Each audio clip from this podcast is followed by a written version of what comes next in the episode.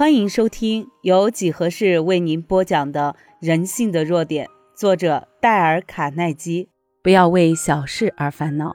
一般来说，我们都能很勇敢地面对生活中的重大危机，可往往会被小事搞得焦头烂额。这一点也正是拜德上将在又冷又黑的南极的夜晚所发现的。他的一些属下经常为一些小事而大发怒火，但对于大事却不在乎。例如，他们能够毫无怨言地面对危险而艰苦的工作，在零下八十度的寒冷中工作。拜德上将说：“可是我却知道他们之间有好几个同在一办公室的人彼此不讲话，因为他们怀疑对方乱放东西，把他们的地方占去了。”我还知道队里有一个人非常讲究，他坚持空腹进食、细嚼健康法，每口食物一定要嚼过二十八次才咽下去。而另外有一个人，一定要在大厅里找一个看不见他的位子坐着，才能安稳地把饭吃下去。拜德上将说，在南极的营地里，任何事情都可能把最训练有素的人逼疯。其实。拜德上将还可以加上一句话：如果这些小事发生在夫妻生活里，也会把人逼疯，甚至还会造成世界上半数的伤心之事。至少这些话是出自权威人士之口。芝加哥的约瑟夫·沙马士法官在仲裁过四万多件不愉快的婚姻案件之后说：“婚姻生活之所以不美满。”根本的原因通常都是一些细小的事情。纽约军地方检察官法兰克·克根也说，在我们的刑事案件里，有一半以上都是由于一些很小的事情引起的。在酒吧里逞英雄，为一些小事情而争吵，讲话侮辱人，措辞不当，行为粗鲁等。就是这些小事情引出了本不该发生在人身伤害和谋杀。很少有人真正天性残忍，即使那些犯了大错误的人，也都是因为自尊心受到了小小的损害，或受到了一些小小的屈辱，或虚荣心得不到满足，结果造成了世界上半数令人伤心之事。下面这个很富有戏剧性的小故事，也许会让你终身难忘。讲述这个故事的人叫罗伯·摩恩。一九四五年的三月是我人生中最重要的一刻，是在中南半岛附近二百七十六英尺海底学到的。当时我和另外八十七人一起在贝亚 SS 三幺八号潜水艇上。我们从雷达上发现，正有一小支日本舰队朝我们这边驶来。天快要亮的时候，我们发动攻击。我从潜望镜里发现了一艘日本驱逐护航舰、一艘游轮和一艘布雷舰。我们向那艘驱逐护航舰发射了三枚鱼雷，但没有一个击中目标。那艘驱逐护航舰并不知道它正在遭受攻击，仍旧继续向前驶去。我们打算攻击最后面那艘布雷舰，突然它转过头，径直地向我们冲来。原来有一架日本飞机从上空看见我们在深水下，把我们的位置用无线电通知那艘日本布雷舰。我们立即潜到一百五十英尺深的地方，避免被它检测到，同时做好准备应付深水炸弹。我们在所有的舰盖上都多加了几层铁栓，为了使我们的潜舰在沉降时能够绝对的保持稳定，我们把所有的电扇和整个冷却系统、所有的发电系统全部关掉了。三分钟之后，可怕的事情发生了。有六枚深水炸弹在我们四周爆炸，顿时天崩地裂，把我们直压在海底深处二百七十六英尺的地方。我们全都吓呆了，在不到一千英尺深的海水里受到攻击是非常危险的。如果五百英尺的话，几乎全都难逃厄运。而我们当时却在五百英尺一半深的水下受到了攻击。如果从安全角度来说，水深等于只到了人的膝盖部分。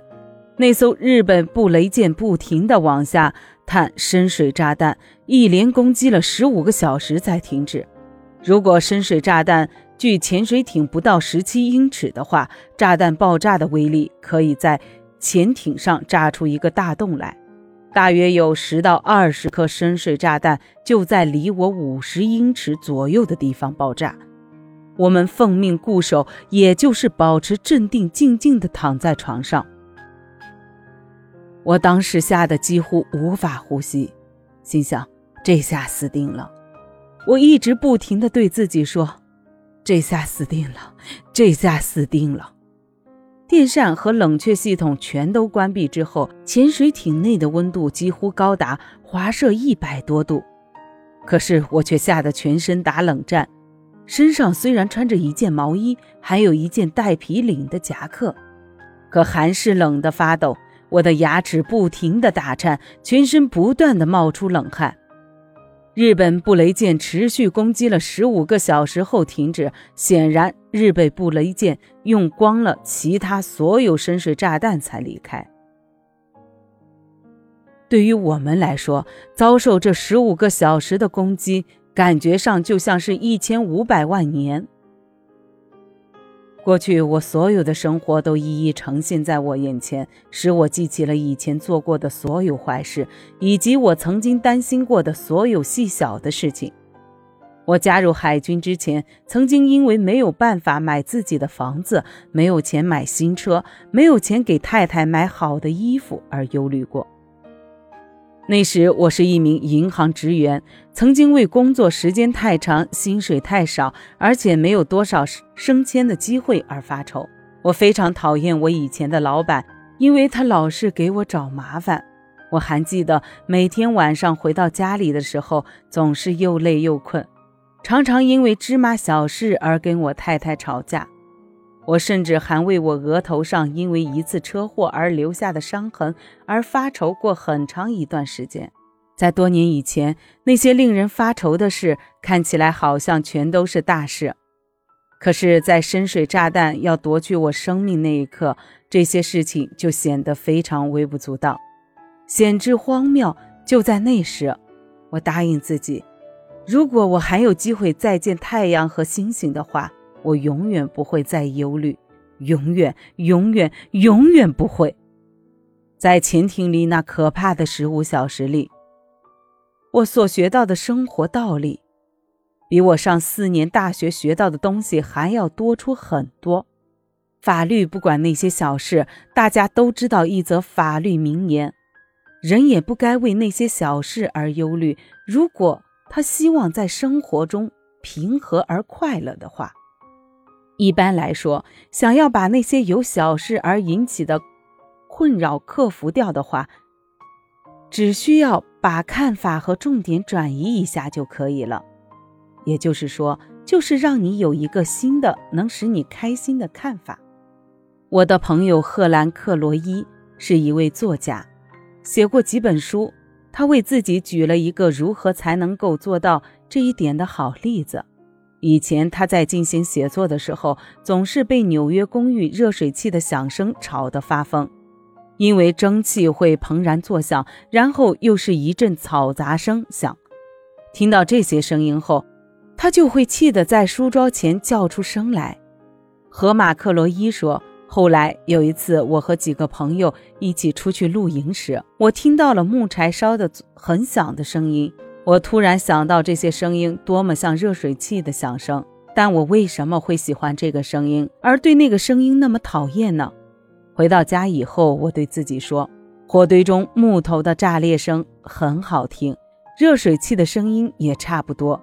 我应该埋头就睡，不必理会这些噪音。结果我真的做到了。头几天我可能还会注意热水器的声音，可是没过多大会儿。就会把这些事情忘掉，很多其他小忧虑也是一样，因为我们不喜欢，结果弄得整个人很颓废。而这正是因为我们夸大了那些小事的重要性。所以在忧虑回你之前，先改掉忧虑的习惯。这就需要我们记住第四步：不要让自己因为一些应该抛弃和忘记的小事而忧虑。要记住，生命如此短暂，不要为小事而烦恼。本集已播讲完毕，右下角的点赞、评论、分享也是对几何最大的支持。欢迎你继续收听下一集内容。